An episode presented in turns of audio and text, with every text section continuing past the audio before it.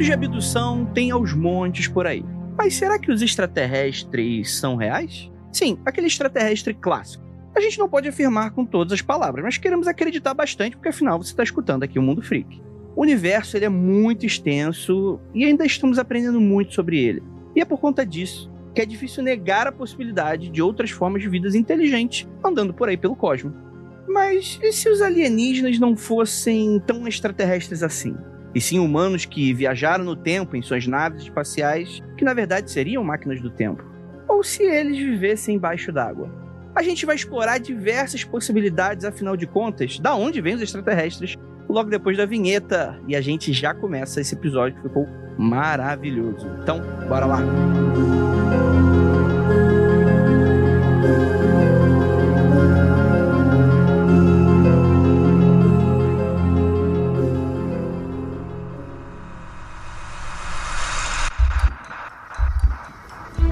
de errado com seu áudio. Adentramos agora através dos seus sentidos. Estamos preparando você para o que vai acontecer nos próximos minutos. Além do que conhece por tempo e espaço, o contato com algo além. Não conte para ninguém e nunca olhe para trás, pois este é Mundo Freak Confidencial.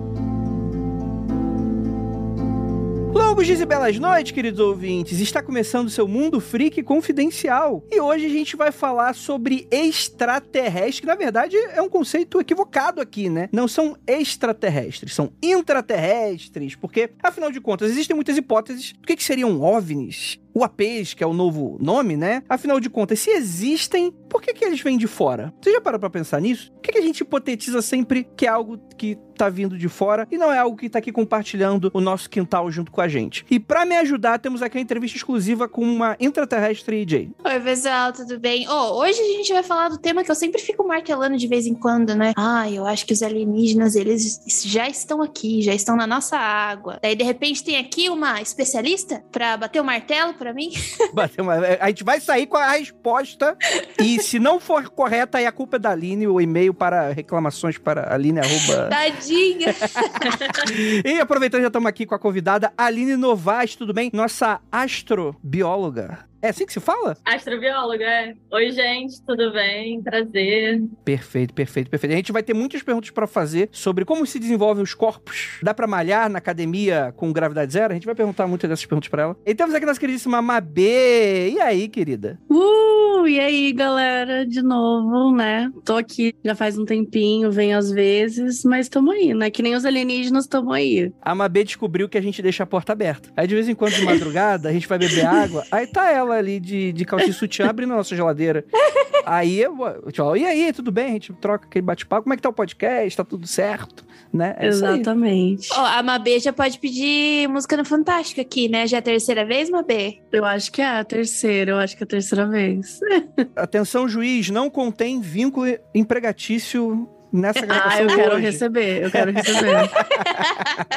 E, gente, a gente vai hipotetizar, afinal de contas, se aliens existem, né? É, é porque alien também é de fora. É uma palavra muito ruim. Se essas criaturas já estão aqui no planeta, como é que elas são? Como vivem? Como se reproduzem? Será que dá pra gente acreditar nisso? E a gente já vai pro papo. Apenas rapidamente lembrá-los que siga a gente nas nossas redes sociais, lá no arroba mundo underline freak, lá no Twitter, Mundo Freak em todo o resto. Instagram, Facebook, TikTok. Em breve, conteúdos aí de TikTok pra você. Vai ter os DT fazendo dancinha. Colocar aqueles GIFs da década de 90, né? Dos, dos alienzinhos fazendo aquelas dancinhas assim. É. E também, pra você que tá perguntando, o Aconteceu Comigo, ele está em stand-by por enquanto. Para vocês que acompanham as nossas redes sociais, inclusive é por isso que a gente sempre pede, né? A gente tá sempre se comunicando com vocês para além do podcast. Você já deve estar sabendo que a Ira, ela fez uma cirurgia, né? Questões de saúde e tal. Ela tá se recuperando em casa. Ela, inclusive, agradece muitíssimo o carinho, e eu também, né? Todos os carinhos das redes sociais. Se você quiser mandar uma mensagem positiva para ela, arroba IraCroft em todas as redes sociais. Ela que tá tocando Aconteceu Comigo, então, naturalmente, o Aconteceu Comigo está em stand-by. A previsão era que em março agora a gente conseguisse voltar, mas a gente vai precisar precisa ainda de, umas, de uns dias, umas semaninhas aí, para essa recuperação dar tudo certo, tá bom? Mas, galera, garanto para vocês que em breve, já já, o Aconteceu Comigo tá voltando. A gente agradece muito que vocês estão cobrando a gente, porque a gente entende que é algo que faz falta para vocês, né? Inclusive, até aquele pedido que eu sempre faço aqui, né? Poxa, o Aconteceu Comigo é algo que a gente faz com muito carinho e é financiado graças ao apoio de vocês. O Mundo Free Confidencial é exclusivo do Spotify, mas vocês podem também apoiar projetos independentes aqui da casa. Então, galera, vai lá no apoia.se barra confidencial. Lembra, gente, toda vez que vocês apoiam a gente, é mais um programa que tá vindo pro ar. É mais uma quinzena, né? Mais um mês. Então, assim, quanto mais, mais apoios, né? Mais a gente volta, mais a qualidade cresce, mais outros programas vingam aqui dentro de casa, né? Então, é por isso a importância, né? E também, para vocês que apoiaram o Catarse do Próxima Parada Inferno, a gente tá mandando para vocês, entre essa semana e a próxima, o calendário as datas, né, que vão ser ministradas os workshops. Caso você não consiga, ou caso você perca, não tem qualquer problema, a gente vai gravar e a gente vai disponibilizar por YouTube para aqueles que perderam, tá bom? A gente agradece tudo. Pedimos desculpas pelo atraso, né? Vocês estão vendo que a nossa vida tá uma loucura e tal, mas vai dar tudo certo e em março agora vai ter muita coisa legal aqui acontecendo com vocês. Tá bom, ouvinte?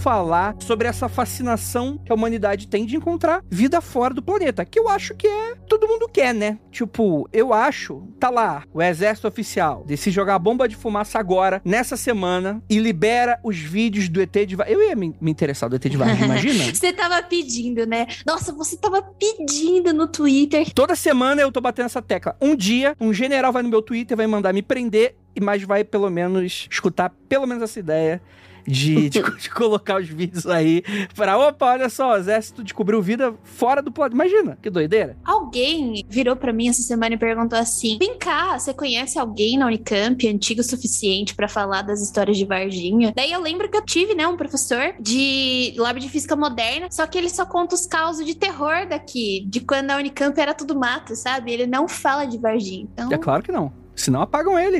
Olha aí, começa assim a conspiração. Mas, Aline, deixa eu conversar com você. O trampo da astrobiologia é algo muito maneiro. Mas pra gente, assim, nossos meros mortais, que nós não somos nem biólogos e nem astros, como você, né? Eu sou só astro.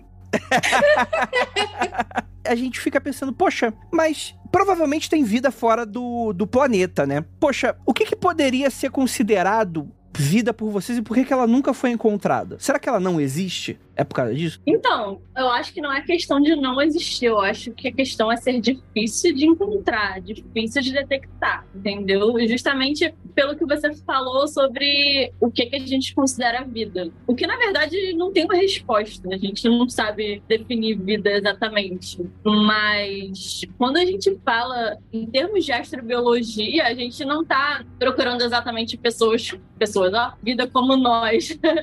como pessoas humanas. Tá procurando pessoa sim. Não. Eu acho que ela já deu a deixa aí que tá procurando sim. a gente pode querer, mas acho que vai ser difícil. Mas, enfim, o, o, nosso campo de astrobiologia mesmo, a gente foca nas coisas mais microbióticas, de vida mais simples. Que não é tão simples assim, né? Mas é mais simples que a gente. Eu, particularmente, eu sou muito encantado com essa ideia de vida, né? O que é vida, né? Eu, não vou filosofar Ai, hoje, Deus. não. Mas, é... não, mas, mas quando para pra analisar, isso é muito maluco, né? Você pensar que a vida se originou. É que falar do nada é meio errôneo, né? Não é essa a ideia. Mas quando para pra analisar que provavelmente um bando de aminoácido decidiu marcar uma suru. enfim, aconteceu uma parada lá naquela sopa e de repente começou a sair homenzinho, né? É muito maluco do para pra analisar, né? Tipo, o que, que poderia ter permitido vida aqui no nosso planeta? Então, uma série de fatores juntos, né? Então, realmente eu acho que você definiu muito bem por ser uma coisa muito maluca, porque a gente não sabe explicar. Na verdade, eu acho que a grande maioria das coisas que eu vou falar aqui para vocês é a gente não sabe explicar.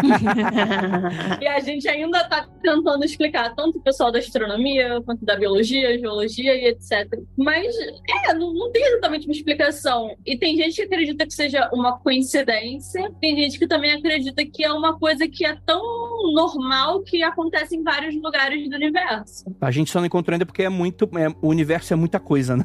Talvez, né? Seria isso. Mas eu acho que a Mabê tá aqui hoje para dizer que, com todos os relatos bizarros que ela já leu e já gravou, que existe sim, não é mesmo, Mabê? Você pode comprovar. Ai, socorro. Entrou-se aqui uma espécie para vocês. É uma coisa que eu acho que esse assunto ele chama muita atenção porque é o que a Aline comentou. Claro, ela fala de uma forma mais da, da parte da ciência. Eu sou uma mera civil. Mas assim, a gente ouve a vida toda que é tipo, pode ser que exista ou pode ser que não é nada. Pode ser que é um guardanapo de papel que voou e você viu rapidão ali. Pode ser umas luzes, nada a ver, que você não entendia. Pode ser a lanterna do vizinho. É muito louco o quanto é muito perto, assim, a linha tênue de pode ser alguma coisa ou pode ser absolutamente nada. E isso enlouquece o ser humano, porque o ser humano gosta de respostas. A gente, quando vê um mistério sem solução, a gente fica doido, né? Acho que o ET de Varginha, a própria Operação Prato, enfim, várias outras histórias de ufologia brasileiras, e não só brasileiras, mas lá fora também, as pessoas ficam enlouquecidas, porque é isso, tipo, tá, mas e aí, provou? Não, tem um pedaço que, que dá para provar? Tem uma prova? Tem uma gravação? E eu acho que no fim é isso que as pessoas doidas, né? Que não tem. Você tem os relatos, você tem as aparições, os avistamentos, né? Que muita gente, muitas vezes a gente chama. Eu gosto muito de estudar esse assunto, muito, muito mesmo, assim, de ler sobre isso. E eu particularmente acredito, mas de tudo que eu leio, o que eu mais leio é: ah, não tem como provar. Não dá pra saber. Isso que a Babê tá falando me lembra muito um vídeo que eu compartilhei de um cara no hospital e ele tá mostrando a porta do banheiro do hospital, uma porta antiga já, e que ele abre a porta, meio que não mostra atrás da porta, mas não tem nada no banheiro. Daí ele fecha, ele fala assim: viu? Fecha agora. Daí você vê a maçaneta, tipo, dobrando e a porta tentando fechar. E daí eu falo assim: ah, pode ser explicado por diferença de pressão? Pode ser. Daí alguém comentou embaixo assim: pô, gente, vocês estão falando de fio física, de vento. Deixa só o, o, o fantasma ir ao banheiro sozinho com a porta fechada, sabe? Eu assim, mano, às vezes é só isso, né? Não precisa ficar elaborando tanto. Ou então, tipo, vai que sua explicação tá errada. Fica entre aí Aline e Mabi. Cara, para quem já acompanha a gente já tem um tempo e tal, a Jay, ela é a rainha de levar pedrada por causa de uma hipótese dela que eu acho muito interessante, que é a poxa, por que, que a gente tá procurando lá fora e pode não estar tá procurando aqui? Eu acho que a sua. Chega nem ser uma hipótese, né? Mas a sua brincadeira, a sua mudança de perspectiva é, poxa, fundo do mar. Tipo, na tua cabeça, como é que isso funciona assim? Poderiam existir coisas assim nesse sentido? Não, não. É que, tipo assim, a gente tem até um itemzinho que a gente vai falar sobre a serpentinização. Que eu acho que até vou comentar um, um pouco com a Aline, né? Porque. Comentar não, perguntar. Porque depois que lançaram o James Webb aí, eu chamo carinhosamente de Jaiminho, o Jaiminho, a gente teve muitas novidades, né? Muitos estudos, a gente foi mais além, mais longe. E o que eu tenho para mim é o seguinte: esse tipo de pesquisa, que é muito longe, que é no espaço, ela é cara, ela é difícil. A gente está evoluindo com a nossa tecnologia aí para a gente alcançar distâncias maiores. E foi por causa dessas pesquisas que a gente tocou em hipóteses que ainda não foram provadas, mas a gente tem é, experimentos indiretos que comprovam a matéria escura, energia escura. E aí, quando você olha para o que a gente tem aqui, que são os nossos mares, que é formado basicamente de meteoritos, meteoros que trouxeram água do universo para cá, por que não a gente estudar um pouco do que a gente tem aqui para criar hipóteses para poder estudar planetas que sejam parecidos. Porque, por exemplo, eu tava dando uma olhada no News e Discoveries da NASA, que eles vão lá e dão uma. É tipo um jornalzinho, e daí tem os, os artigos para você dar uma aprofundada. E eu tava vendo que, tipo, ainda continua tendo muitos estudos sobre geleiras, para ver se tem organismo ali, se a gente pode comparar o que tem ali com outras luas, né? Não necessariamente a gente precisa falar de planetas, mas luas que são parecidas com o planeta Terra e etc. E a partir de então, ser um pouco mais assertivo e economizar um pouco de dinheiro e tempo, né? Porque essas coisas levam tempo. Daí eu queria falar com a Aline, perguntar pra Aline, tipo, é isso mesmo? Seria um pouco mais econômico e um pouco mais viável a gente começar a estudar os nossos mares para hipotetizar isso? Ou eu tô viajando na batata? Porque é uma das hipóteses que eu mais gosto, né? Tipo, vamos primeiro estudar os polvos, os animais que a gente tem no fundo do mar para ver se é alguma coisa parecida que a gente pode encontrar lá fora. Então, Jay, você não tá viajando nem um pouco, na verdade, isso é uma coisa que a gente faz de muito. Eu costumo dizer que a astrobiologia é uma, é uma área né, da astronomia, da biologia, que seja, mas que também tem várias áreas dentro da astrobiologia. E uma dessas áreas é justamente estudar a Terra. Estudar a Terra para poder entender melhor o que, que a gente pode encontrar lá fora ao mesmo tempo tentar estudar as coisas lá fora para entender melhor a Terra, para entender melhor o que acontece aqui. Até porque a questão de origem da vida, por exemplo, como você falou, que a água pode ter vindo em, em meteoros tal, é uma questão que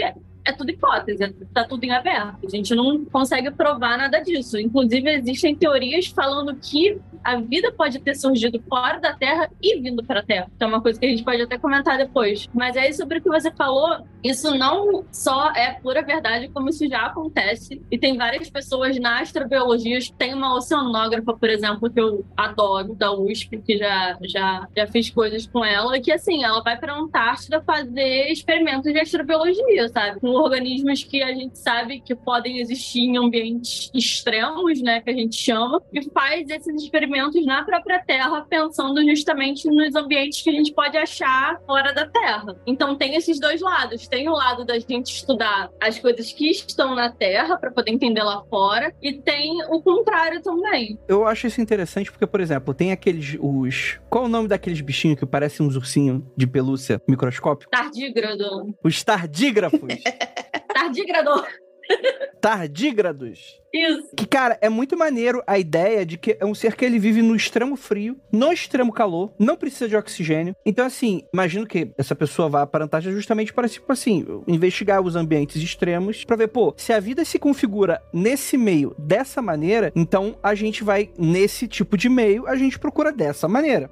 Eu acho que faz todo o sentido dentro desse cenário, né? E aí a gente ainda por enquanto não achou. Eu sei também que existe também esse outro lado, que é fazer o oposto, né? Que é tipo pegar lugares que são bem parecidos com a Terra, com relação a, pô, é um planeta distante, né? Mais ou menos com a distância, com uma estrela em volta, né? Que, que tem mais ou menos a mesma configuração que tem aqui com o planeta Terra, né? Que, pô, tem chance de vida ali, né? Que aí a ideia já seria o contrário, né? Ao invés de você procurar o que, que seria a vida no ambiente extremo, que é o espaço, né? Ou, ou, ou planetas que vivem no extremo, né? Seriam você procurar planetas que são mais próximos da Terra, né? O que, que vocês acham que seria mais fácil encontrar vida nesse cenário? talvez mais próximo da Terra, mas também não garante nada que vá funcionar, né? Eu lembro muito daquele filme lá do, do, do Prometheus, né? Poxa, é tudo muito conveniente, né? O oxigênio acho que não tinha, mas, poxa, parece que você tá na Noruega, né? Quando o, o, a nave desce ali nos planetas, né? Mas nem sempre a gente vai encontrar isso de, de certa maneira, né? Eu penso assim, a gente, na verdade, na astrobiologia, o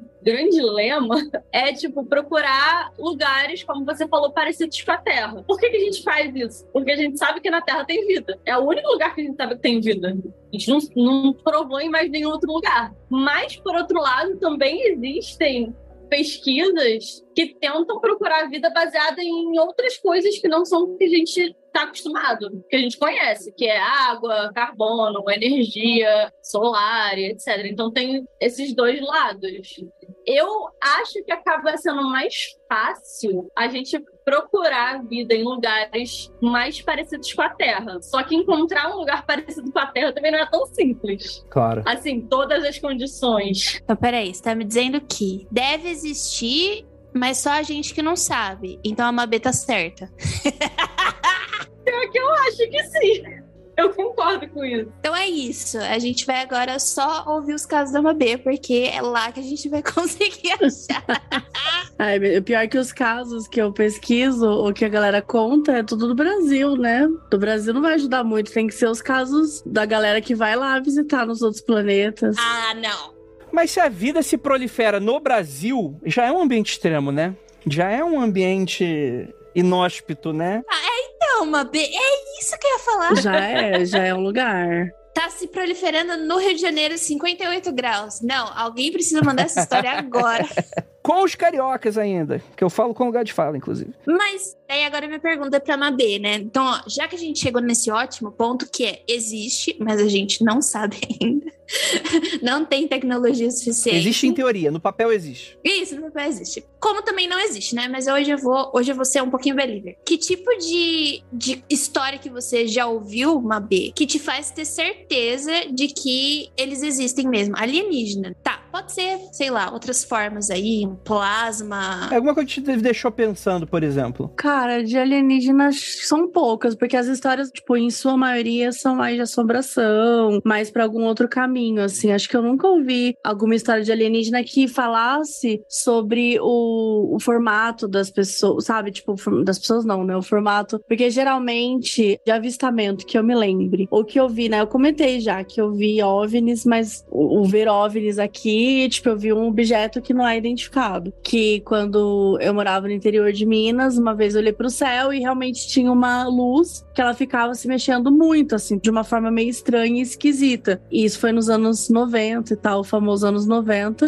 Minas Gerais, céuzinho sem nenhum tipo de problema, você conseguia ver todas as estrelas e tal. Mas poderia ser qualquer outra coisa, né? Eu nunca, eu nunca achei, pelo menos assim, que eu tava vendo alienígena naquele momento. Eu só sei que eu vi algo estranho, né? Uma luz. Eu acho que o máximo que eu vi, assim, de, né, da galera, assim, pra mim, né, pessoalmente, foi isso. Agora, de, de atrás, de ler das histórias, é muito louco, porque as pessoas, elas têm uma ideia muito hollywoodiana, né, de falar de, de alienígena, assim. Então, tipo, ah, é uma criatura que ela é verde, ela é uma criatura que ela tem um cabeção, ela é uma criatura que é meio humanoide, parece humano. Sim. Então, eu sinto que muitas vezes tá meio enviesado também, né? É, isso talvez seja a grande dúvida que os céticos vão ter com relação à, à crença de vários believers da ufologia, que é justamente essa coisa do, pô, o cara veio do outro planeta. Por que, que ele tem tudo parecido com a gente? O cara vai falar, pô, André, ah, mas você não é parecido com o Grey. O Grey é baixinho, é cabeçudo, é magrelo, a composição da face é diferente. Pô, mas todo o resto é igual, o bicho tem uma boca. Beleza, boca para se alimentar, vamos dar um desconto. Ah, pô, tem dois olhos. O olho aqui no nosso planeta é algo muito complexo, né? Você tem vários tipos de olhos diferentes, né? Mas não, é aquele olho que mais amendoado, grandão, né? Às vezes com ou sem pupila, mas é sempre daquele mesmo jeitinho, né? Como se fosse um globo brilhante, né? Molhado, né? A gente tem uma cabeça, Sim. né? É uma vida baseada em você ter duas metades, né? Não é, por exemplo, naquele filme A Chegada, por exemplo, que os aliens, ele tem aquele formato mais quiral, né? Que é tipo, é uma mão, né? Tipo, eles não têm os lados parecidos, né? A gente tem, né? Então, e daí vem que eu acho que é um pensamento muito positivista da coisa, né? Tipo, porque assim, eu fico pensando, a Mabê agora citou de que quando a gente fala de alienígena, a gente nunca fala direito, nunca é falado que, ah, é o cabeçudinho aparecendo, só tem um contato ali, vê um OVNI, alguma coisa do gênero. Eu fico pensando nas histórias de assombração também, porque veja bem, várias rupturas da ciência, tipo, essas rupturas, elas foram boas pra gente ver a nossa ciência com outros olhos. Daí a mecânica quântica e por aí vai, né? Se a gente começar a achar que não necessariamente as assombrações são assombrações, entende? Não, não faço a mínima ideia que você tá falando. Acho que você tá doidaço. Eu não entendi nada. Não tô. Vai que assombração é, é, é alienígena. É um alienígena. É, e não necessariamente assombração, entende? Aí começam as teorias bizarras. Eu queria que a Aline, junto com a Mabê, a gente teorizasse aqui algumas coisas aqui. Porque, por exemplo, a gente fala de outro planeta. Mas se for de outra dimensão? Aí não é a área da Aline, é a área da Jay. A cara dela. Ela é tipo, beijo, tchau. Aí ferrou. Como seria a vida na dimensão sem, sem o tempo, Jay? Não, calma. Eu acho legal que, tipo, a gente tem ali, né, que, que calma, calma, Calma. como astrobióloga, porque eu sou uma relis física. Isso não quer dizer que, por exemplo, eu entenda do que a Aline está fazendo da vida dela. Provavelmente não entendo nada. Eu só devo saber o básico do básico do básico. E o mesmo vale pra galera que estuda, sei lá, mecânica, a parte de ótica é diferente, tá? Não é porque você é físico, você entende tudo da física, tá? Então, queria deixar isso bem claro. É porque, assim, eu acho que como cientista, as pessoas podem pensar também que eu não acredito nessas coisas, né? Mas eu acho que é o que a Mabê tava falando no início. Tipo, a questão não é sobre acreditar ou não, é sobre não conseguir provar. Então, assim, até o ponto que você não consegue provar, qualquer coisa pode existir, sabe? Então, acho que quando a gente fala desse assunto, fala de alienígena, de astrobiologia e, e assombração, e que seja, tipo, se você não consegue provar, como que você vai dizer que existe ou que não existe? Você tá me dizendo que você acredita, então. Eu acredito, gente, eu acredito. Só que o que eu acredito é que a gente não vai achar vida inteligente. Hum, interessante. Pode até ser que exista, mas que a gente não vai encontrar tão cedo. Agora, vida assim, micro-organismos, não só acredito como quero ser a pessoa que vai encontrar. Mas eu sou, eu sou aquele chato que começa aí na, na parte técnica. Ah, por exemplo, se Deus criou a Terra, não seria Deus alienígena? No sentido de que alienígena é tudo aquilo que nasceu fora da Terra? Se Deus criou a Terra, por que, que ele não tá aqui com a gente tomando no cu junto? Ele tá no céu. Cadê esse arrombado, né? Que não resolve as paradas todas? Deixou os problemas pra gente resolver, né? Vai tomar no cu. Criou, bonito pra cacete e tá morando no céu. Por que, que ele não tá junto com a gente? Ó, tem uma teoria muito maneira, que aqui do- na pauta, que é algo que a gente já vem investigando, não. Mas que tem uma galera que acredita fielmente de que alienígenas, ao invés de. Assim, é uma galera. é, muito específica dentro da ufologia, né? Que poderiam teorizar coisas diferentes. Por exemplo, alienígenas talvez possam ser seres humanos do futuro.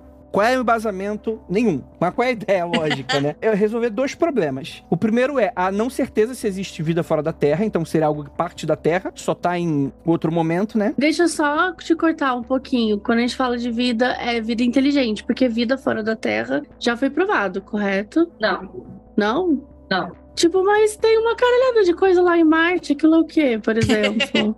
Aquela pirâmide lá, quem construiu? e aqueles tracos lá, é o quê?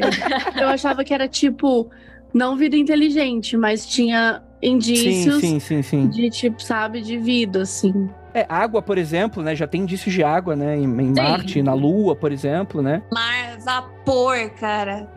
Doido isso. É, água tem em todo lugar, gente. Não é tão difícil de encontrar, não.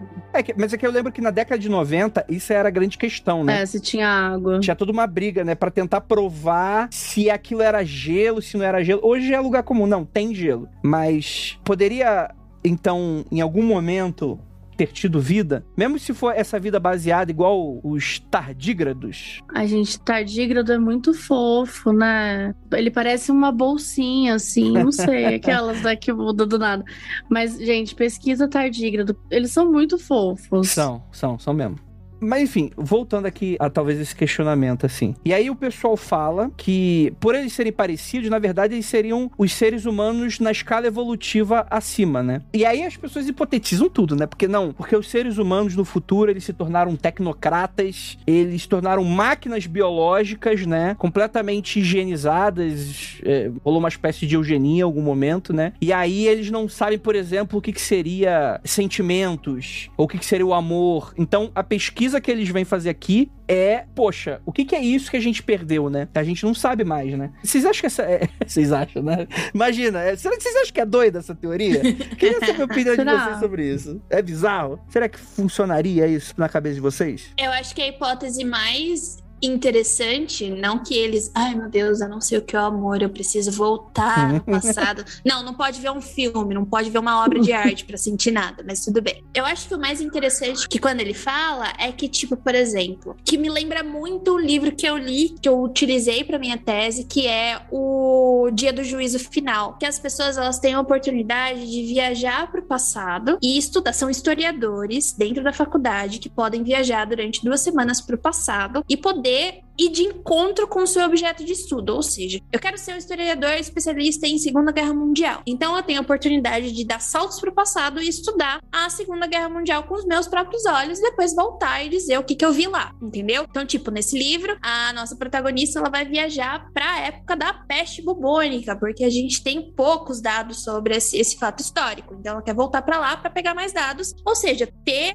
um futuro mais acurado sobre o passado. Legal, que é o que ele fala, né? Tipo, Tipo, se a gente for cientistas que podem viajar no tempo, a gente vai começar a voltar para estudar, por exemplo, como foram construídas as, as pirâmides do Egito, que, meu Deus, é um absurdo isso acontecer. Nossa. Então você vai lá, estuda, aprende, daí volta para o futuro e diz como foi que aquilo.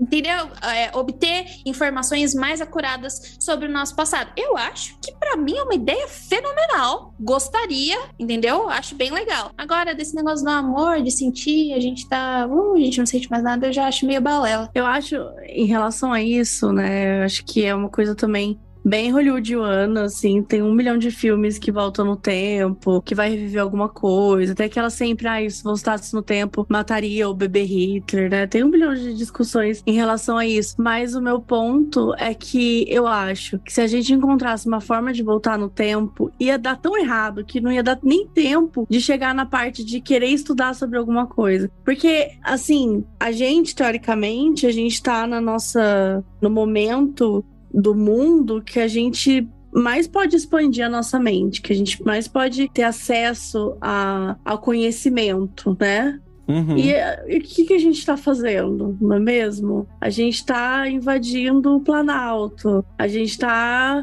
tipo assim, pondo fogo no ônibus, sabe?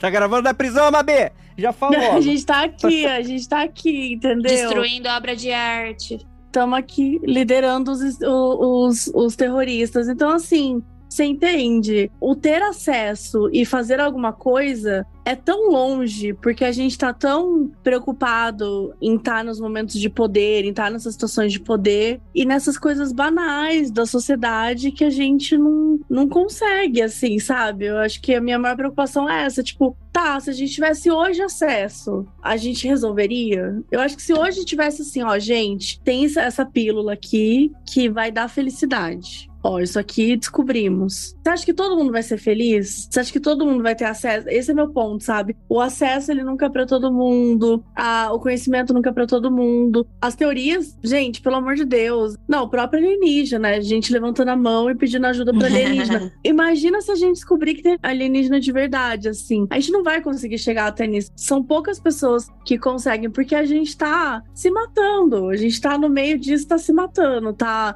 brigando Teria que rolar um Star Trek, né? Operar todas as guerras. É, tá brigando no Twitter. Acho que tem que acabar as redes sociais. Não sei, assim.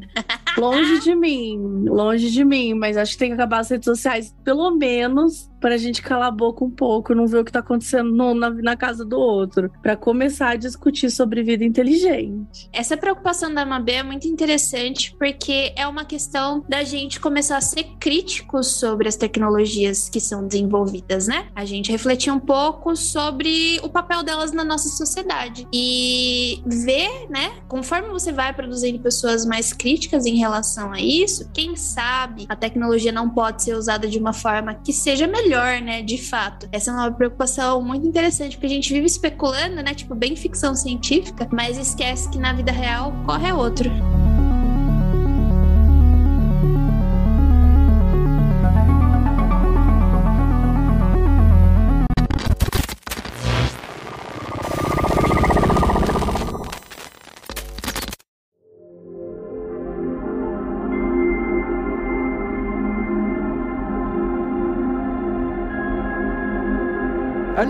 seria vida baseada em silício, que o pessoal tanto fala? É tipo uma placa-mãe? Como é que funciona essa composição? É uma IA.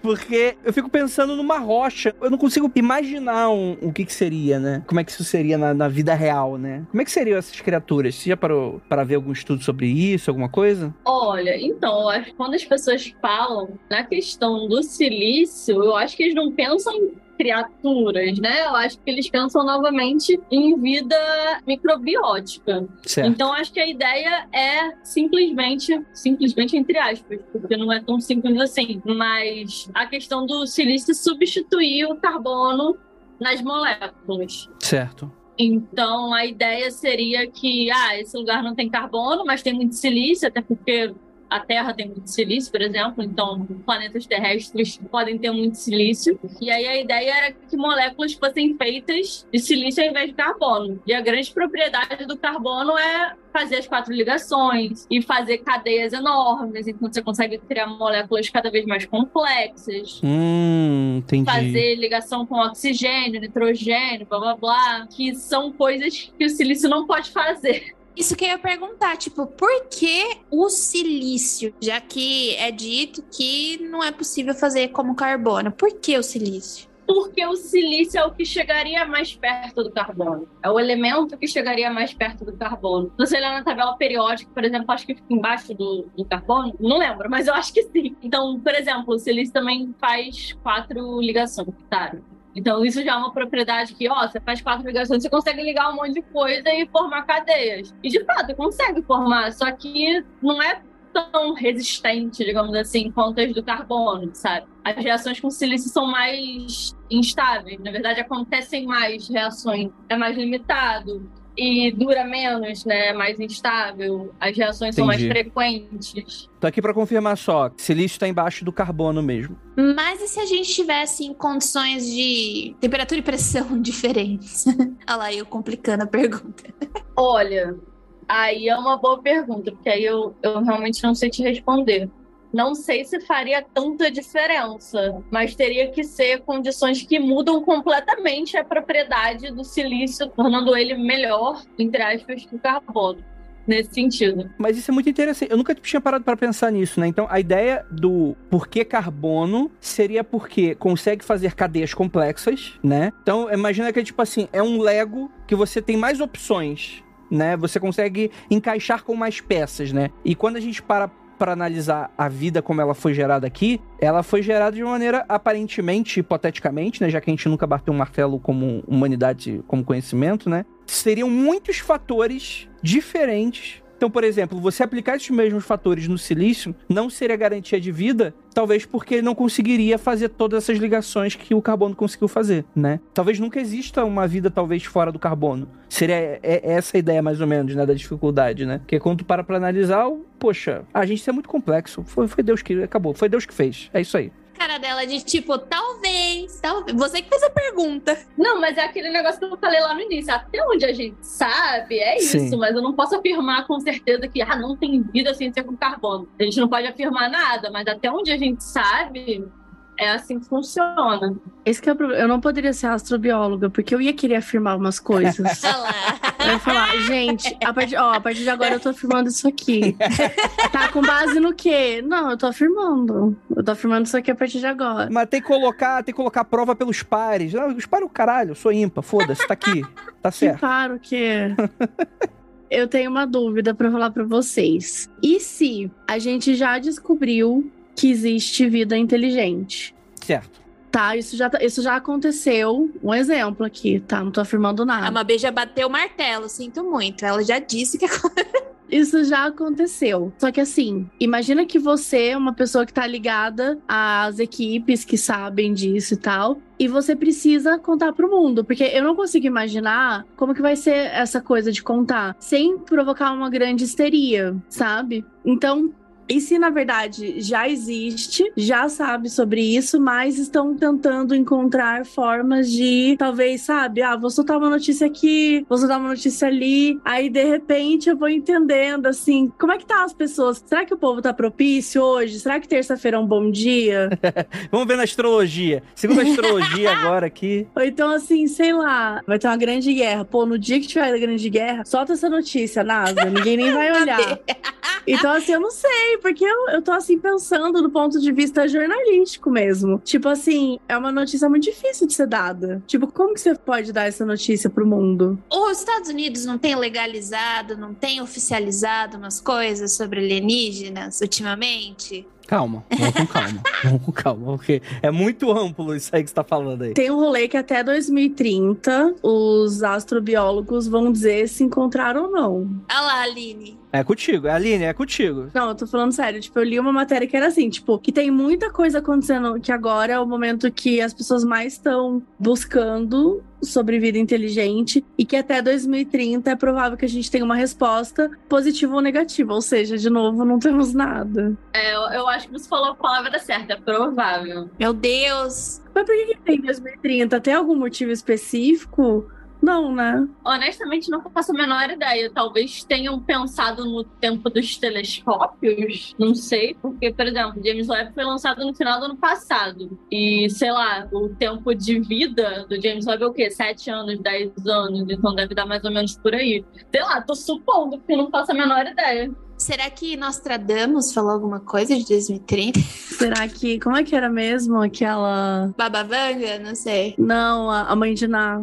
A mãe de Ná, não, é verdade. A mãe de Ná previu 2030. Mãe de Ná, Baba Yaga, como é que é? Aquela babusca, né? Tem sempre uma russa oráculo doida de 99 anos que prediz as paradas. Cara, eu não sei, porque, tipo, por exemplo, a gente saiu de uma fase muito tensa que foi a pandemia, né? Por exemplo, eu tava comentando de como esse final de ano ele foi atípico. As pessoas elas estavam putas da vida, elas estavam muito irritadas, grossas, não sei o que, estava rolando. De repente, porque esse foi o primeiro final de ano que a gente pôde de fato sair, viajar, fazer alguma coisa, sabe? Então eu acho que a gente tá saindo de uma situação que tá todo mundo meio de saco cheio, o vasinho da paciência tá tipo transbordando, sabe? Então eu não sei, não me lembro se isso aconteceu em tipo outras épocas, como é que ficou depois da grande gripe e, e por aí vai, mas eu acho que qualquer qualquer notícia que se dê, eu acho que causa um pouquinho de, de problemas, né, socialmente falando, né, de histeria. Eu acho que independente, sabe? Se a gente tem uma epidemia, uma pandemia, a gente tem um pouco de histeria. Se a gente tem uma guerra, se a gente tem um conflito, a gente tem um pouco de histeria. Então eu não vejo qual é a melhor forma de se introduzir isso, sabe? Porque vai rolar isso em algum momento. A gente tá inserido num zeitgeist muito específico, né? Então eu acho que isso contribui para esse tipo de coisa, né? Ó, eu consegui encontrar que a NASA prevê descoberta de vida alienígena até 2025. Opa! Porque era de 2015 essa matéria. Caraca! E aí diz que pelo menos em 10 anos é, seria encontrada sinais de vida. Então temos mais quanto? Dois anos. Mas que teria provas definitivas em 20 anos. Então talvez seja por isso que seja até o 2030, não sei. Mas ele fala um pouco sobre isso, assim, sobre que, tipo, que ele já sabe mais ou menos onde procurar. O problema são as tecnologias, né? para poder encontrar. Tem algumas, outras não, e é tudo muito caro. A Aline pode falar um pouco sobre isso, como o James Webb deu uma revolucionada super, né? Principalmente, tipo, composição de exoplanetas, aquelas fotos maravilhosas de lentes gravitacionais, pra gente estudar um pouco mais sobre a relatividade e aquela questão de que a relatividade geral não bate com a mecânica quântica, que é o grande problema que a gente tem aí hoje em dia. É, então, James Webb foi está sendo, né, no caso, um grande avanço para a gente, principalmente nesse, nesse ponto que você falou, dois exoplanetas que são um dos principais objetos que a gente procura vida, e aí, novamente, vida naquele sentido mais simples e microbiótico possível. Então, sim, é, revolucionou bastante porque a gente tem conseguido ver coisas mais longe e com uma resolução melhor, com uma qualidade melhor, tem mais dados, né? Então acaba você tendo um sistema acurácia maior também, mas também não é nada definitivo, sabe? A gente vê que, por exemplo, na área de exoplanetas, a gente sabe que tá muito difícil hoje em dia a gente procurar planetas parecidos com a Terra, a gente encontrar planetas parecidos com a Terra, por causa do tamanho deles, por causa da massa deles, que é pequena, porque normalmente eles estão a uma certa distância da estrela que não é tão simples de ver. Normalmente os planetas estão mais perto da estrela, são mais fáceis de ver, então a gente encontra eles mais. Então tem todos esses fatores, sabe? E eu acho que isso tudo influencia. E também essa a questão aí da NASA de 2030, não sei o que, também pode ter a ver com isso, porque pode ser um cálculo de uma data que seja perto de quando a gente pode começar a encontrar esse tipo de planeta, de exoplaneta, que aí talvez tenha uma pista maior de que se outros planetas parecidos com a Terra têm vida ou não. Acho que é mais por aí. Entendi. Cara, eu tenho a sensação que a gente vai ter ótimas notícias aí nos próximos 10 anos com relação a várias coisas relacionadas a isso. Pelo menos que ruim, né, que a gente tá passando por isso e que bom que tá sendo de maneira uma oportunidade da gente estar tá conseguindo investigar isso dessa maneira, né? Mabê vai voltar com tudo com a reportagem de 2015 dela. E eu li! Ela, é eu ela. avisei! Mano, ela achou a reportagem de 2015. Eu vi aquelas, né? Desculpa, é que vocês estavam falando aí, eu tô conhecendo James Webb hoje, tá? Não sabia nem o que era isso. Mentira! Gente, vocês são cientistas, eu sou apenas um ser humano, entendeu? Eu não, não sei de nada. Aí eu fui olhar aqui as imagens que, que fez, gente, parece até de mentira, né? Exato! Se você puder ver as comparações entre o Hubble e o James Webb, é tipo fenomenal. É sério, é muito legal. Porque você vê, né, de como a nossa tecnologia, que era super avançada, agora tá muito mais avançada. Chega a ser surreal isso. Eu vou procurar. Também nem conheci esse Hubble aí, mas vamos aí. Vai dar bom. É muito bonito, é muito bonito. Aline, deixa eu te fazer uma pergunta. O fundo do mar seria uma, uma maneira legal de você tentar buscar referência do que procurar do lado de fora? Ah, com certeza. Yes! Yes! Lovecraft gostou disso. Cara, o fundo do mar, ele tem umas coisas que são muito interessantes. Tem um conceito, e aí me corrija se eu estiver errado, porque às vezes eu sou, eu sou burro.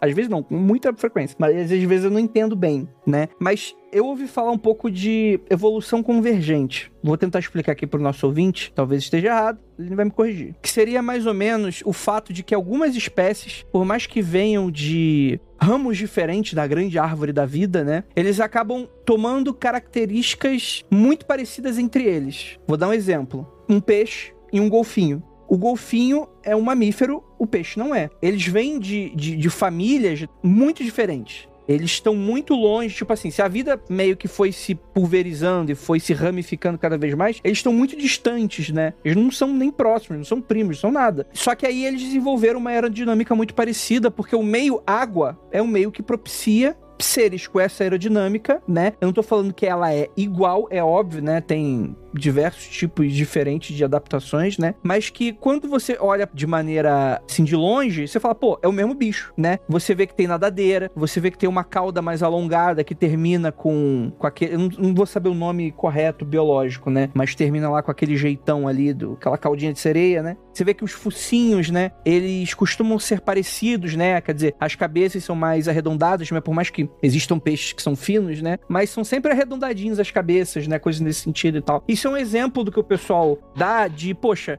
talvez em um planeta muito parecido com o nosso, baseado em carbono igual ao nosso, algumas coisas podem acontecer de maneira muito parecida. Você acha que isso faria sentido, Aline, quando a gente olha para essa perspectiva? Ou ainda assim seria algo tão diferente que é até difícil de imaginar? Para você, como é que funcionaria isso? Não, eu acho que a descrição que você fez foi perfeita. Assim, eu não sou bióloga, tá? Eu tenho pouquíssimo conhecimento de biologia que eu tenho é nesse ramo da astrobiologia. Mas assim, eu acho que até onde eu sei faz sentido total as características dos bichos, né, dos animais serem baseadas no ambiente e na forma como eles vivem, o que eles se alimentam, etc, etc. Eu acho que isso é biologicamente correto, né? Acho que é assim mesmo. Então, assim, eu acho que faz total sentido a gente tentar procurar coisas parecidas. Por exemplo, você falou no, no, nos oceanos, né? No fundo dos oceanos. Por a gente saber como que são as formas de vida que a gente vê nos oceanos daqui e procurar em outros oceanos de outros lugares apesar da gente saber que os oceanos de outros lugares que a gente sabe que existem não são exatamente iguais aos da Terra, mas assim, tem água líquida, mas tipo, não tem contato com o sol, por exemplo. Hum. Entendeu? São maiores em profundidade do que da Terra. Entendi. Pode ter uma ou outra substância que não se encontra com muita frequência aqui, ou tem uma ausência de algo que se encontra com muita frequência ali que lá não tem. Sei lá, por exemplo, se tem H2O, tem oxigênio, né? Então teria que ser outra coisa. Algum outro tipo de coisa que a gente encontra aqui com bastante abundância, né? Ainda assim, poxa, geraria uma coisa muito diferente, né? É, então, não sei se isso é uma afirmação. Então, acho que a gente não pode dizer que seria muito diferente, mas também que não seria muito igual. Eu acho que é muito difícil e, por exemplo, quando a gente pensa em detecção de vida fora da Terra, a gente não necessariamente pensa em observar o animal sabe? A vida, a bactéria, que seja. A gente não necessariamente vai observar isso com os olhos, com o telescópio. A gente muito provavelmente vai pegar sinais dessa vida. Então, por exemplo, é, bactérias que consomem, sei lá, CO2, hidrogênio, e expelem oxigênio. Então a gente pode detectar esse oxigênio que elas expelem e daí determinar que elas existem, entendeu? Seria um processo muito parecido com o que aconteceu aqui na Terra há milhões de anos, né? Que você teria aqueles vegetais, né? Que já começaria a fazer essas trocas, né? Antes não tinha tanto oxigênio, aí depois de milhões de anos foi se criando um oxigênio, né? Uma, uma atmosfera nesse sentido, mais parecida com a gente tem, né? Algo nesse sentido, né? É, exatamente isso. Se você for pensar, tipo, em vegetação em outro planeta, a gente achou um planeta aqui parecido com a Terra, a gente quer ver se lá tem vegetação vegetação, se lá tem planta. A gente não vai botar o telescópio e olhar a planta. A gente não vai conseguir fazer isso, que é muito mais fácil de fazer, muito mais viável, muito mais barato e tudo mais, é a gente tentar detectar indiretamente essa vegetação. Então, por exemplo, o oxigênio que você falou. Ver que tem muito oxigênio ali na atmosfera do planeta pode ser um sinal de vegetação, entendeu? Pô, muito bom. Então seria uma, uma maneira indireta de tentar detectar a vida. A minha esperança é de que, tipo, a gente, sei lá, pegue o modelo dos nossos mares, né? Porque você estava aí falando, Andrei, tipo, ah, de quando a Terra era do jeito que ela era no começo. A gente pode, tipo, ter coisas assim, encontrar sinais de bactérias aqui mesmo no nosso planeta, tipo, no fundo do mar, que tem aspectos dessa forma, né? Por exemplo, você vai numa profundidade qualquer, né? E você tá ali numa região que entrou em contato com magma e agora tá mais fria, não sei o quê, e você acaba detectando sinais de bactérias diferentes, tipo, diferentes não, que não se encontra em outras. É... Precisa viver no extremo para sobreviver, né? Isso, isso, isso. Daí, tipo, a minha esperança é, conforme a gente vai estudando esses tipos de caso, né, que eu falei lá em cima da serpentinização, que é mais ou menos isso que eu tô aqui falando agora, você tem como se fosse um modelinho. Ah, acontece mais ou menos dessa forma. Daí a minha esperança é que quando a gente vai estudando exoplanetas ou luas ou alguma coisa do gênero, você conseguir adaptar esse modelinho e encontrar algo parecido. Não necessariamente um carbono que se transformou no que a gente é hoje, fez as ligações e se transformou no que a gente é hoje, mas quem sabe um silício que estava em outra condição ali de ambiente que se transformou não nos cabeçudinhos Grey, mas sei lá, em uma forma de vida X que é ser uma bolha. Numa placa-mãe com braços e pernas. É, entendeu? Uma bolha flutuante. Não sei, cara. É, essa é a minha esperança.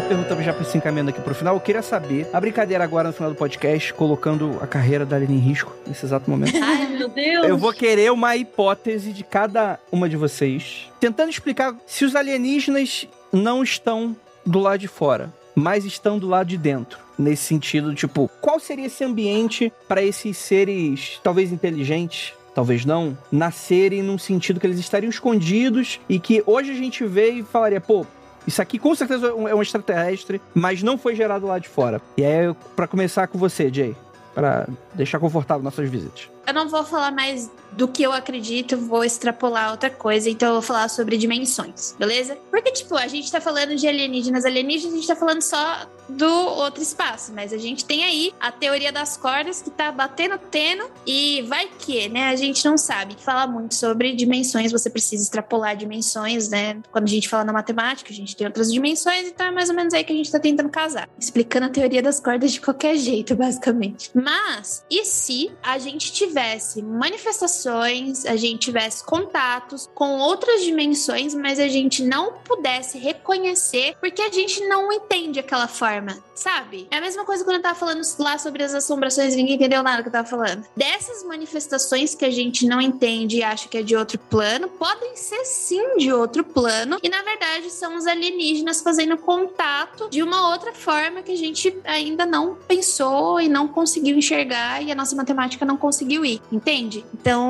eu acho também legal extrapolar dessa forma, acho legal e gostaria muito de acreditar. E se for, vai ser muito da hora. Muito maneiro, muito maneiro. Fala aí, Mabê. O que você acha? Eu acho que eles estão na Faria Lima. Não tava esperando. Eu acho que assim, se a gente vai né, partindo da ideia de que eles estão aqui, eu realmente acreditaria e que eles não são, não é o, o, o fora, mas que eles foram construídos aqui, eu diria que eles são parecidos com a gente mesmo. E seria quase como um disfarce, alguma coisa. Tipo um reptiliano. É, é que a ideia do reptiliano ela é que a pessoa é meio humanoidezona, um reptilzão, Sim. tem um, um pé de jacaré. Não precisa ir por esses caminhos. Eu digo assim, uma, né, uma, uma pessoa que talvez. Na hora de você enxergar, você tá enxergando ali o que os seus olhos podem ver. Mas quem tiver os olhos daquele lugar que ela veio, vai conseguir enxergar a verdade ali. É tipo aquelas glitch, né? Já viu aquela foto do dono do Facebook e das porra toda que parece que ele não é daqui mesmo? Não, mas ele não. Se é uma pessoa que não é daqui, com certeza. mas falando sério, assim, eu acho, acho óbvio, não acredito nisso de verdade, mas eu digo, se a gente for pensar, eu acho, se eu fosse alienígena e estivesse por aqui, eu acho que eu ia disfarçar de ser humano. Eu acho que é uma boa forma de sobreviver, né? Por aqui. Burlar o sistema humano. Sim. Aline, você? Então, eu tenho que partir para a parte mais estética, né, da coisa, já que eu não posso queimar minha reputação de, de astrônoma. Mas, assim, falando sério, o que eu acho que poderia acontecer é, como a gente falou em alguma hora aqui no podcast, sobre talvez os organismos terem formas um pouco diferentes, parecidas, porém com diferenças. Então, eu acho que a grande resposta seriam os organismos extremófilos, que são aqueles que vivem em ambientes extremos, ou seja, que a gente não está acostumado a viver. E a gente, eu tô falando, tipo, todas as formas de vida. Então, assim, aquela galera que vive, por exemplo, em lagos que são super salgados, que teoricamente não era pra ter nada ali, você vai ver e tem. A gente não sabe como, mas tem. Também, sei lá, organismos que vivem em lugares, sei lá, com temperatura muito alta, tipo, perto de vulcões, e ou então ao contrário, temperatura muito baixa, e essas coisas assim, altas pressões, alta radiação, todas essas coisas que seriam teoricamente improváveis, e quando você vai ver, tem bicho lá, porque em todo lugar dessa terra tem vida. Não é possível que não tenha um lugar que não tenha vida.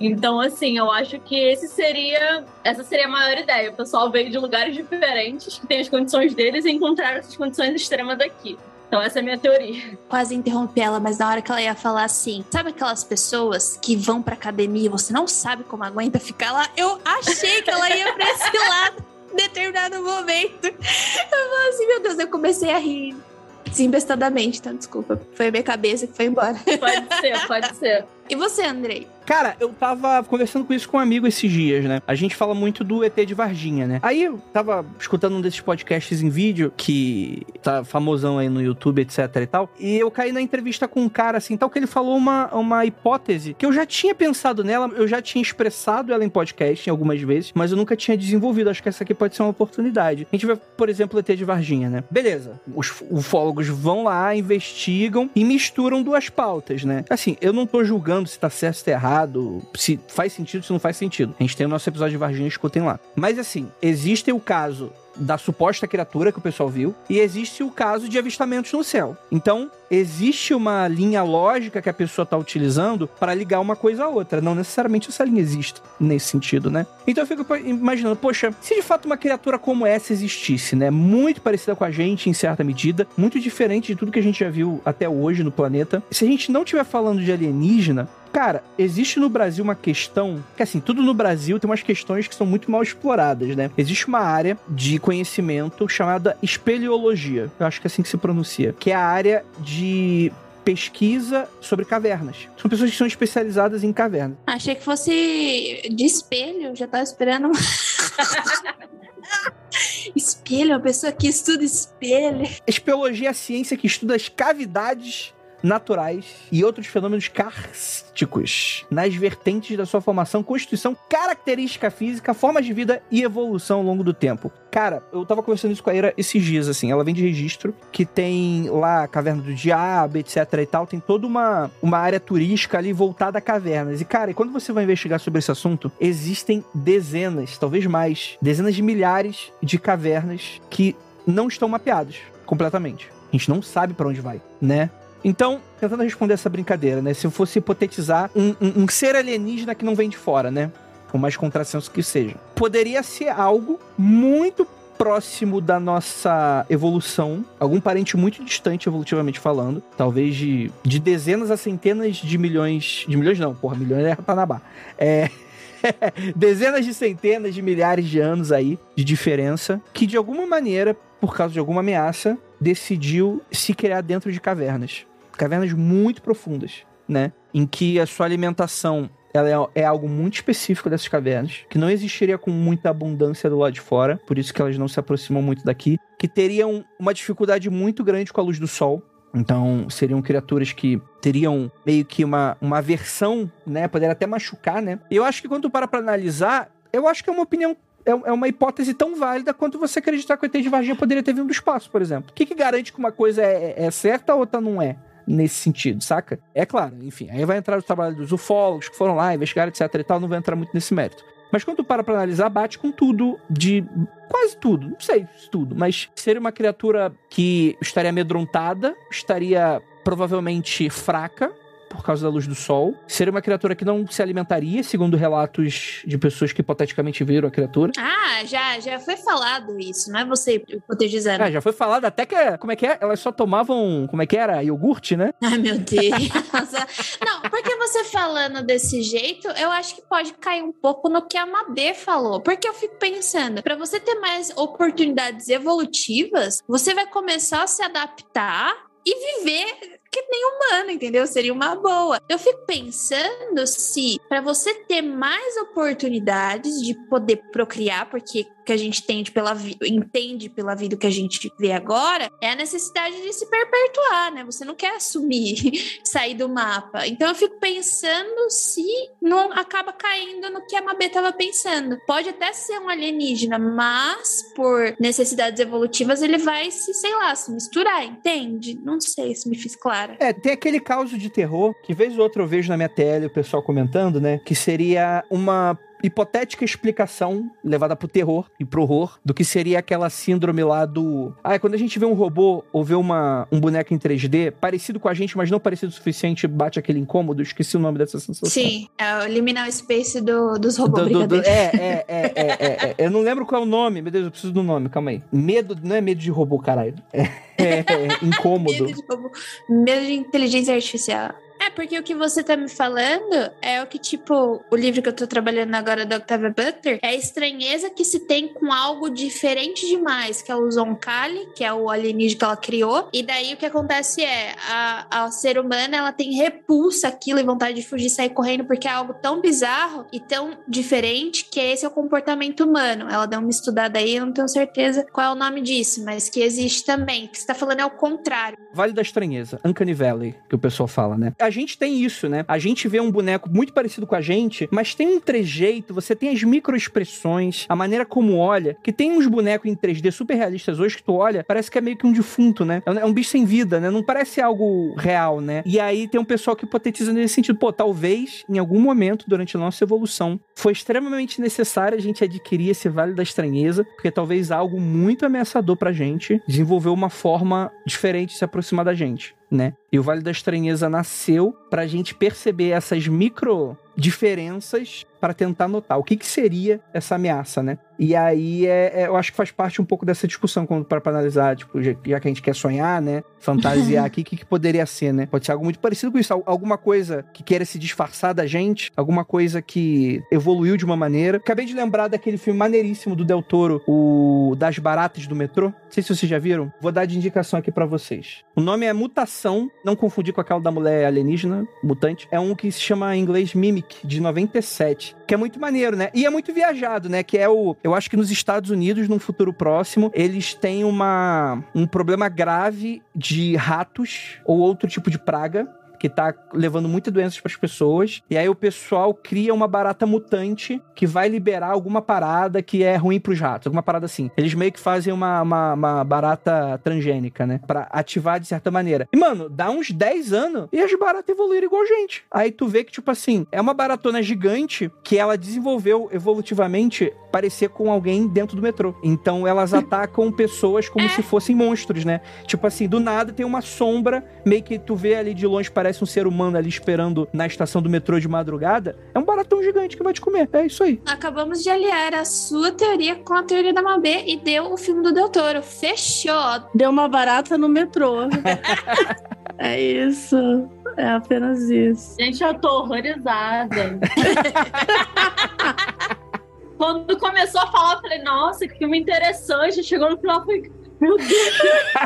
eu já tenho medo de barata agora. Imagina depois desse filme. Cara, esse filme é muito. Assim, deve estar super datado, né? Um filme de 97, né? Deve ter uns CGs muito doidos. Mas eu lembro que, cara, na, na- na vez que eu assisti, ele é bem legal, assim. Mas, sei lá, por sua conta em risco, pessoal.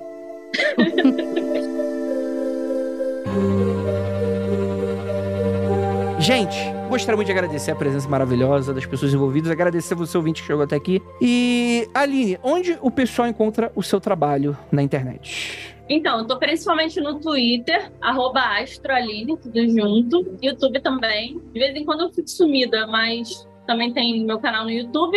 E Instagram é astroaline com dois ex no final. Perfeito, perfeito, perfeito. Temos também nossa queridíssima Mabê, a pessoa, né, essa pessoa que precisa de jabá, né? Tá precisando de jabá? Claro que não, né? Todo mundo já conhece. Mas fala aí, onde é que o pessoal te encontra caso algum perdido na internet não conheça? Vamos lá, eu tô no Modus Operandi com a Carol Moreira. A gente fala sobre crimes reais no podcast. Eu tenho um podcast Caso Bizarro, que, né, viu algum ET? Manda mensagem pra mim, que com certeza a gente vai querer conversar. E também tô ali no Twitter, TikTok e YouTube, arroba Mabebonafé. E no Instagram, Ma underline B. É isso. Perfeito, gente. Eu fico aqui pensando que a Mabê e a Aline é a junção das. Tipo, as duas juntas é a minha personalidade. Não tem como. É incrível, velho. Nossa. Qual que é a personalidade psicótica que você não deixou claro ainda? É o Snow. São três junções. É o Snow e elas duas. Eu ia falar uma coisa antes de você terminar. Não, duas coisas. Primeiro é só agradecer o convite, que eu não sei se eu agradeci no início, porque ainda tava meio atordoado por causa desse calor, mas agradeço demais o convite. Mas eu queria falar uma coisa, só pra vocês saberem. Foi muito legal vocês terem me chamado e participar do podcast de vocês, porque quando me chamaram e eu fui ver, eu achei que fosse um perfil que não tivesse nada a ver comigo. Tipo, o que que o cientista tá fazendo nesse podcast, né? Não, é, mas eu achei muito legal a abordagem de vocês, porque misturou, sei lá, astrobiologia com um pouco de ufologia, mas ao mesmo tempo sem fazer o ouvinte acreditar em nada, mas ao mesmo tempo fazendo a pessoa questionar. Então, sei lá. Só queria parabenizar vocês, que eu achei isso muito legal da parte de vocês, porque a gente vê muita coisa de ufologia e astrologia e etc. pela internet, o pessoal Uhum. falando um monte de besteira. E como cientista é bem chato falar, ver essas coisas Sim. e e ver o pessoal, sei lá, falando besteira assim de forma geral, mas só parabenizar vocês pela abordagem mesmo, porque eu achei muito legal.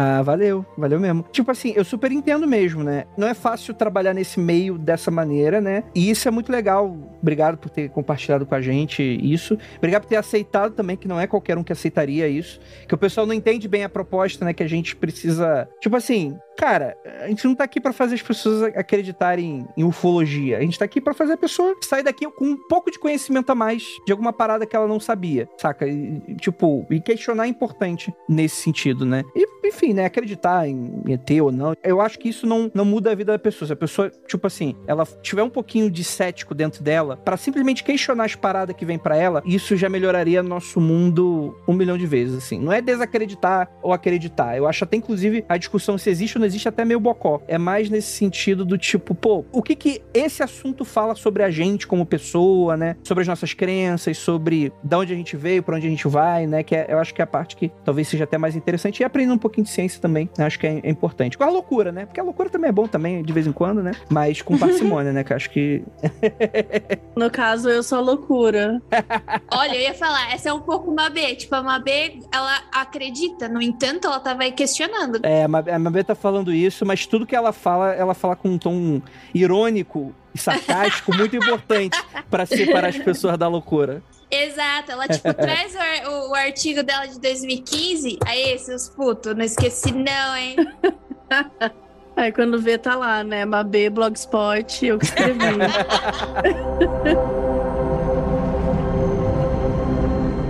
Gente, é isso. Muito obrigado pra todo mundo que ficou até aqui. E aquilo, não olhem para trás.